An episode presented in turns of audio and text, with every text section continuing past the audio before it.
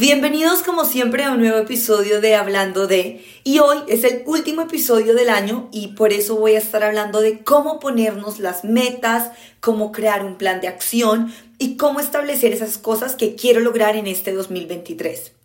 Como siempre, me gusta empezar estos espacios con un ejercicio para ustedes y quiero que empiecen por pensar qué metas cumplieron en el 2022, cuáles les quedaron faltando y por qué. Como que reconozcan esas cosas que uno dice, oiga, en esto la totié, yo había dicho que iba a hacerlo y lo hice, en esto fallé o esta no lo logré. Y sobre todo aquellos logros que ustedes digan, no sé si me los puse como metas, pero esto fue el gran logro del 2022. Entonces, si necesitan hacer una pausa, háganla. Si ya lo tienen muy claro, sigan escuchando. Ya teniendo bien claro esas cosas en que uno dice, oiga, triunfé, oiga, no triunfé, esto sí lo cumplí, esto sí no lo hice, uno ya puede empezar a pensar qué quiero para el 2023.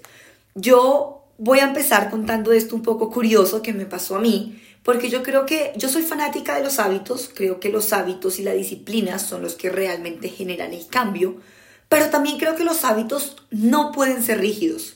Los hábitos tienen que ser 100% flexibles o en su mayoría flexibles. Y con esto me refiero a que un buen hábito o a que una buena rutina no debe ser algo que hago, si me entienden, los 365 días del año.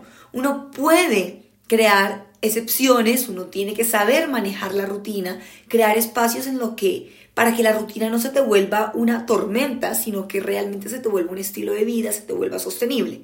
Y esto es a lo que yo voy y yo he pasado por este tipo de cambios muchas veces en mi vida. Yo sí siento que los mejores, los mejores resultados que he tenido en mi vida los he tenido en los momentos en los que más disciplina he tenido, en los que más estoy rigiéndome por un plan. El problema es que a veces los planes y las metas y la estructura que generamos es muy rígida. Entonces duramos un mes, dos meses, tres meses, o una semana, dos semanas, unos días, con un plan que uno dice, esta es la rutina que yo quiero, trabajo, hago ejercicio, mentalmente estoy bien, medito, corro. Y normalmente esto pasa en el primer trimestre del año. ¿Por qué? Porque venimos con tantas cargas acumuladas, con tanta decepción, con tantas cosas que, ah, no hice, ah, me engordé, ah, que este proyecto no lo terminé, ay, terminé mi relación. Bueno, uno siempre llega al final del año con esa vaina de ya quiero volver a empezar desde cero, ¿no? Porque ese es como el chip que tenemos todos los seres humanos. Vamos a volver a empezar desde cero. Entonces llega diciembre y uno empieza a hacer el plan de acción de cómo voy a empezar desde cero en, en enero. Y a mí me parece que uno empezar desde cero no está bien. Yo empiezo desde lo que tengo, desde lo que he perdido y desde lo que he ganado. Yo no soy la misma mujer que era en enero, y no espero llegar a enero siendo la misma mujer que, sea, que soy hoy, por más de que solo vaya un periodo de ocho días. Todos los días estoy abierta al cambio. Y desde esa perspectiva de estar abierta al cambio es que voy a empezar a hacer mis metas y empezar a desarrollar un plan de acción para mi siguiente año. Yo, y lo que les dije hace dos minutos empezando el podcast, la historia que les quería contar es que yo normalmente me pongo muchas metas y soy muy rígida con mis cosas. Cuando llegó el 2021, el final, hace un año, iba a empezar el 2022, yo realmente estaba en un momento en mi vida en el que me sentía muy feliz con absolutamente todo. Sentía que a nivel profesional estaba muy enfocada, sentía que estaba haciendo lo que me gustaba o lo que yo creía en ese momento que me gustaba. Eh, en nivel, digamos que de amor y de relaciones, estaba muy tranquila, muy estable, muy feliz con lo que tenía. Eh, y asimismo, digamos que con mi cuerpo, con mi vida fit, con mi salud, como que uno dice, oiga, todo está bien, con mis amistades. Estaba en un momento en el que yo decía, he viajado, he gozado, he trabajado. Fue un año después de pandemia en el que volví a mi vida de antes. Como que sí, como que uno decía, este ha sido el mejor año de mi vida. Y yo decía, este ha sido el mejor año de mi vida. Y cuando llegó el momento de hacerme las metas, yo realmente decía, bueno, la verdad, no, no, tengo más ambición. Y, y yo decía, me voy a graduar en un año, este es mi último año de universidad, no, no tengo realmente una meta. Y, y, me senté y dije, siento que estoy muy orgullosa de la persona que soy y voy por un buen camino. Quiero seguir este camino, no, no quiero una meta absurda. Y le dije a la vida, sabes que estoy abierta a sorpresas. Estoy abierta a probar cosas nuevas, pero a la misma vez a seguir con mi vida y, realmente no, no, no, tengo un sueño así, yo estoy, estoy bien como estoy. Dos meses después empecé a crear contenido, la vida me empezó a cambiar, fue un año en el que yo no tenía muchas cosas planeadas, pero todo fue dándose, terminé en Corea y creo que fue esa parte de, porque el hecho de que yo no me haya puesto una meta y le dije al año, sorpréndeme, no significa que yo no, no trabajara por algo, yo venía trabajando bajo las mismas metas que yo tenía, venía con una rutina saludable muy marcada, muy difícil de sostener en mi estilo de vida nómada del resto del año porque estaba en un momento de lo que yo llamo estabilidad en todo. Y seguí con eso. Pero luego a mitad de año me cambió la vida y me pasaron 1500 cosas que dijeron, oiga, no, su vida es ahora como un poquito más de nómada y los hábitos se fueron perdiendo. Y ahí fue que me di cuenta que yo había hecho metas o que así no las hubiese escrito, las estaba imponiendo porque yo no soy fanática de llegar al 31 de diciembre para hacer una lista de metas. Para mí el mejor día para empezar las cosas es el día que uno se levanta con ganas de comerse el mundo. Y es bueno hacer estos ejercicios de retrospección anuales, mensuales, semanales, por eso hoy en día hay tanto journal, tanta cosa. Es porque realmente uno no debería esperar hasta el 31 de diciembre para hacer esto, uno lo debería hacer a lo largo del año. Yo creo que por eso es que el año pasado, cuando me llegó el 31 de diciembre, yo estaba muy bien con lo que tenía.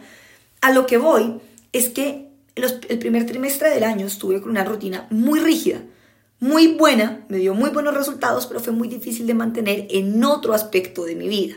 Cuando llega el otro aspecto de mi vida, se me olvidó volver a hacer ese ejercicio de, bueno, oiga, usted ya no está acá, esta es su realidad, plantéese un estilo de vida.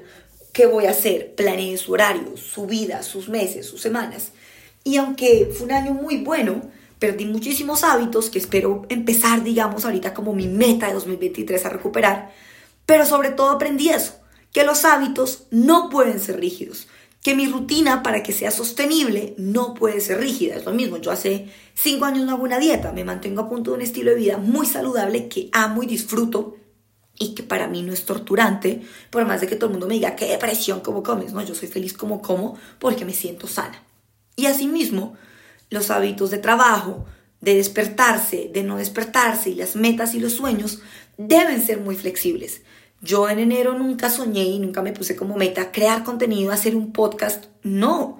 Y tal vez si yo hubiese sido muy cerrada, eh, por eso mismo, porque le dije al año, sorpréndeme con lo que venga. Si yo hubiese sido muy cerrada cuando me empieza a quitar, a pasar todo esto lo de las redes sociales, yo hubiera dicho, no, esto es una distracción para mi meta real, que es graduarme con honores sin conseguir X trabajo. Eso es lo que María Paula racionalmente hubiese hecho en cualquier otro momento de su vida. Pero creo que este año yo dije eso, es mi último año de universidad, quiero que el universo me sorprenda. Y a veces esperamos eso, es mi último año de universidad, entonces como es el último, el último me lo voy a gozar. Y creo que uno todos los días debe ponerse las metas y los sueños basados en eso. Es el último momento de mi vida. ¿Por qué? Porque si yo vivo como si fuese el último momento de mi vida, voy a vivir al 100. No voy a desaprovechar y voy a estar abierta a 50.000 oportunidades porque quiero vivirlo todo. Y creo que es desde esa perspectiva que uno realmente tiene que plantearse las metas y los sueños desde una perspectiva abierta. Entonces acaba el ejercicio que quiero que uno haga. Yo me levanté hace unos días y dije, oiga, quiero hacer cinco cosas. Voy a, voy a escribir cinco cosas que yo nunca, nunca me imaginé que me fueran a pasar. Porque eso es muy bueno. ¿Saben? Cuando uno planea metas, uno empieza a decir, o a veces la gente coge, ay, voy a ver qué me planteé hace un año que cumplí, que no cumplí. Pero oiga, es que usted también tiene un montón de logros que no escribió hace un año. Y está bien, porque son logros. Y hay muchas cosas en esa agenda que no se cumplieron porque dejaron de ser importantes a lo largo del año. Y eso también está bien. Por eso yo creo, e insisto, que los, las metas y los sueños y los propósitos y tu calendario y tu rutina y tus hábitos, y es que quiero bajar 5 kilos, quiero hacer ejercicio todos los días, quiero sanar esas heridas que tengo, quiero reconstruir la paz en mi relación de pareja, quiero conseguir este trabajo, quiero sacarme tales notas, bueno, etcétera de cosas, Oiga, es el momento para pensar que así como quiero esas cosas, tengo que estar abierto a otros caminos y otras oportunidades que la vida me va poniendo y hacer ejercicios de retroinspección mucho más cercanos, no hasta el 31 de diciembre o el final de mes, sino cuando una oportunidad se me presenta, valorarla y decir, bueno, esto sí, esto no. Ahora sí, ya más bien hagamos un plancito acá un poco más coherente de cómo plantearse las metas. Y yo creo que continúo con esto. Yo hice este ejercicio de decir cinco cosas que me sorprendieron del año. Luego dije cuatro cosas que no hice. ¿Sí? Cuatro cosas que no hice. Listo, esto, esto y esto. Estas cuatro cosas que me faltaron por hacer, quiero seguirlas haciendo el otro año. Ejemplo, yo me pasó vi una foto mía en marzo y yo dije, wow, no, no sé cuántos kilos por encima estoy después de esa foto. Y yo decía, wow, estaba, estaba muy feliz en esa foto, tenía un estilo de vida muy saludable, estaba, estaba muy bien. ¿Qué le pasó a esa María Paula? Entonces ahí es donde vengo a decir, miren todas las cosas que dejé de hacer, todos estos hábitos que perdí, todas estas cosas que me generaron inseguridades, estas personas que dejé entrar a mi vida que nunca debieron, debieron entrar, estas personas que salieron de mi vida. Y luego empecé a hacer una retrospección y dije, oiga, pero es que esa María Paula no trabajó en Corea, no viajó, no estudió, no se montaba a cualquier avión, no dijo sí a todo y vivió 100% y luego creo que experimenté demasiadas emociones. Y ahí es donde yo voy y digo, sí, perdí ciertos hábitos, pero gané cierta sabiduría. Entonces es dejarse dar tan duro con los hábitos y volverlos parte de tu rutina. Es adoptarlos como parte de ti, pero no porque quiero bajar 5 kilos. No, ¿para qué quieres bajar los 5 kilos? Me quiero graduar con honores. ¿Para qué? No por qué. Porque es que, no, ¿para qué? Porque es que quiero conseguir un buen trabajo. ¿Para qué quieres conseguir un buen trabajo? Y yo creo que eso es lo más importante que uno tiene que hacer cuando se está planteando las metas para el siguiente año. Yo tengo metas a nivel, porque siempre me las he puesto toda mi vida, a nivel, bueno, hace unos más o menos cinco años, metas a nivel de salud, entonces a nivel físico, a nivel de bienestar, entonces metas a nivel de mis relaciones con amigos o mis relaciones de pareja, también me pongo metas. O más que metas, es como límites, es pensar, oiga, este año no quiero vivir esto, quiero experimentar esto. Trato de crear un escenario hipotético poco rígido. Trato de imaginarme cómo estoy en un año, pero abierta a la cantidad de sorpresas que venga. Y eso es lo que yo más me llevo el 2022, es estar abierto a que la vida te vaya sorprendiendo y aprender. Y tomar acción en el momento que tienes que tomarla, no esperar a.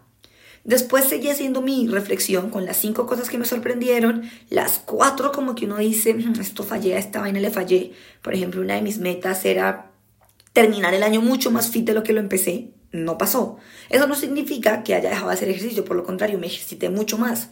Pero creo que comí mucho más, viajé mucho más, tomé mucho más, bueno, un poco de cosas que digo, viví con una maleta, con la incertidumbre de no saber qué iba a pasar en un mes, en dónde iba a estar, en dónde iba a vivir, qué iba a hacer, cuándo me iba a graduar, eran decisiones a última hora. Y creo que todo eso afecta a la salud mental de uno y, la estabilidad emocional y tanto física. Entonces yo creo que se trata de hacer una retrospección de por qué no cumpliste las cosas y cómo este año así sigas viviendo nómada o sedentario, tenga las vainas bien claras, vas a poder lograr tus metas.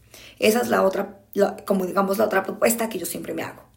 Después dije, quiero enumerar tres personas o situaciones o momentos que me marcaron y me cambiaron.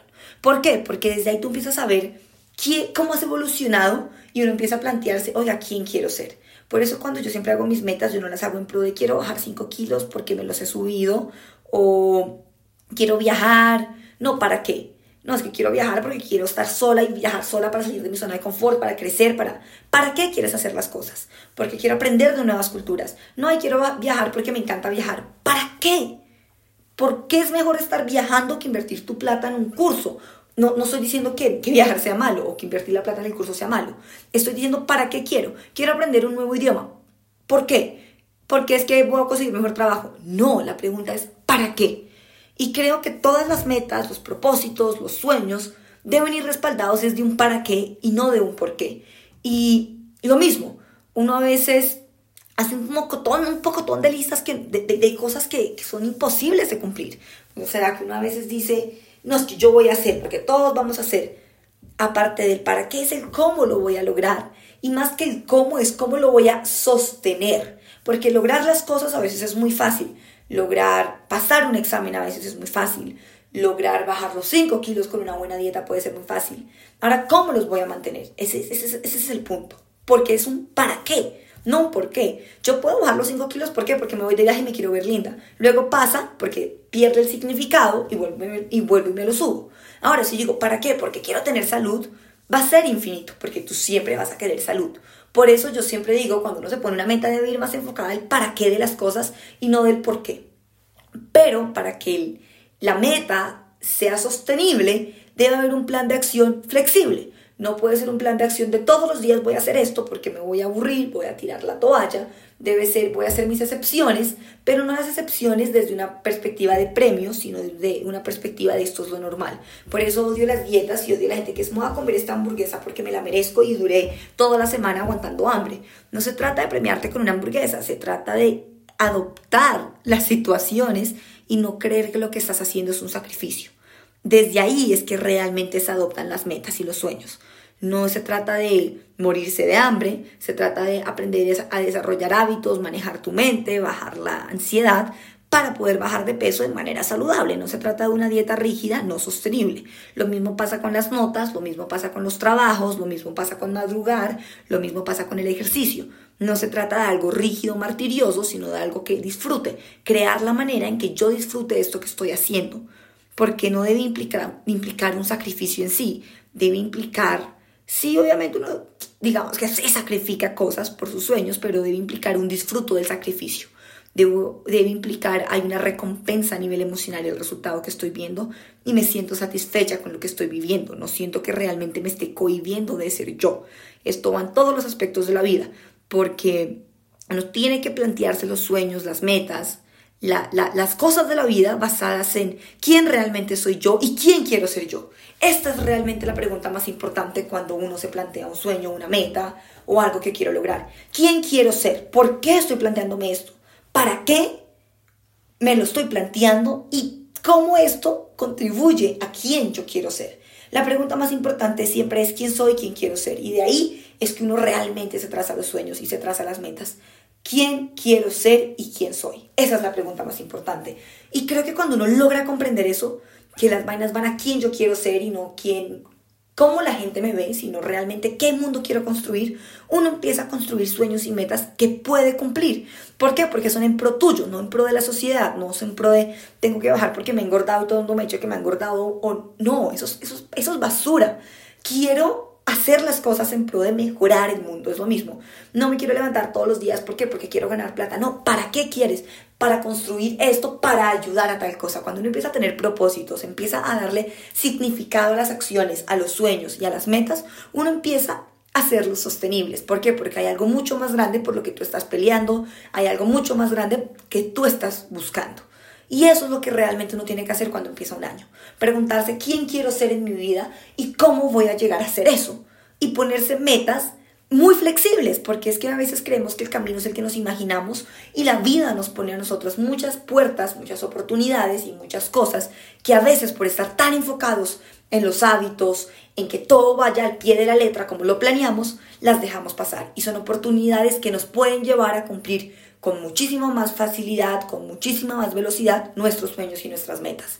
Entonces siempre las metas no deben ser el por qué, en, base a un por qué, en base a un quiero bajar 5 kilos, en base a un quiero ser el mejor, quiero abrir mi empresa, quiero terminar, quiero empezar, sino por lo contrario, en un significado mucho más profundo de quién quiero ser yo. Y basado en eso, ¿para qué hago lo que hago? Y así empiezas a hacer un desglose de las acciones que tienes que hacer para llegar a donde quieres estar y a llegar a construir esa persona que realmente quieres ser y cambiar esas cosas de ti que no te gustan, porque eso es lo que hace a uno como ser humano evolucionar en la vida, cambiar el quién soy por el quién quiero ser. Y la única manera es reconociendo aquello bueno y aquello malo en todos los momentos de mi vida. Entonces, cuando uno se va a plantear una meta y muchos que van a empezar a hacer planes de acción, háganlos desde el para qué, desde qué recompensa tengo en mi bienestar y desde cómo desde mi bienestar puedo aportarle algo al mundo, al mundo. Cuando uno empieza a hacer los sueños y a construir su mentalidad desde esta perspectiva, va a poder tener metas y se va a poder plantear metas y acciones y construir hábitos y desarrollar hábitos que sean sostenibles a lo largo del tiempo. Es la única manera de que un hábito no se te vuelva una tortura, de que una dieta no se te vuelva una tortura, que madrugar no se te vuelva una, una tortura, que trabajar no se te vuelva una tortura. ¿Por qué? Porque estás trabajando en pro de algo muchísimo más grande que te genera muchísima más satisfacción. Y con esto dicho, espero haberlos convencido de que no trabajen en base al por qué, sino que tengan un poquito más de un para qué y que traten de levantarse todos los días por construir un lugar mejor en el mundo, por hacer de este planeta un lugar con mucho más amor, empatía, de dar sin esperar recibir y de brindarle al mundo muchísimo amor, porque siempre lo he dicho y lo dice mi mejor amiga, muchos humanos, poca humanidad y espero que algún día pueda haber un mundo en el que yo diga, hay mucha humanidad y muchos o pocos humanos, lo que hay acá es humanidad. Ya, otra vez, dicho esto, les deseo un 2023 lleno de éxitos, lleno de mentalidad, como diría mi hermano, púrpura, con muchísimas ganas de comerse el mundo. Y les deseo que sobre todo no tiren la toalla y piensen quién quiero ser en esos momentos en los que la van a querer tirar. Porque en la vida uno va a querer tirar la toalla, eso es lo normal. Pero los invito a que a que se detengan en esos momentos y digan, no, yo soy más fuerte que esto, soy más fuerte que los problemas y tengo un propósito mayor y estas metas, estos hábitos, es mi camino a ser la persona que yo quiero ser y a cumplir las cosas, no en pro de cómo soy, sino de quién quiero llegar a ser. Dicho esto otra vez, feliz 2023 y la mejor energía como siempre para todos y espero que no solo se queden con la mejor energía que yo les estoy mandando, sino que le compartan al mundo un poquito de esa energía buena que sé que cada uno de ustedes tiene. Feliz año.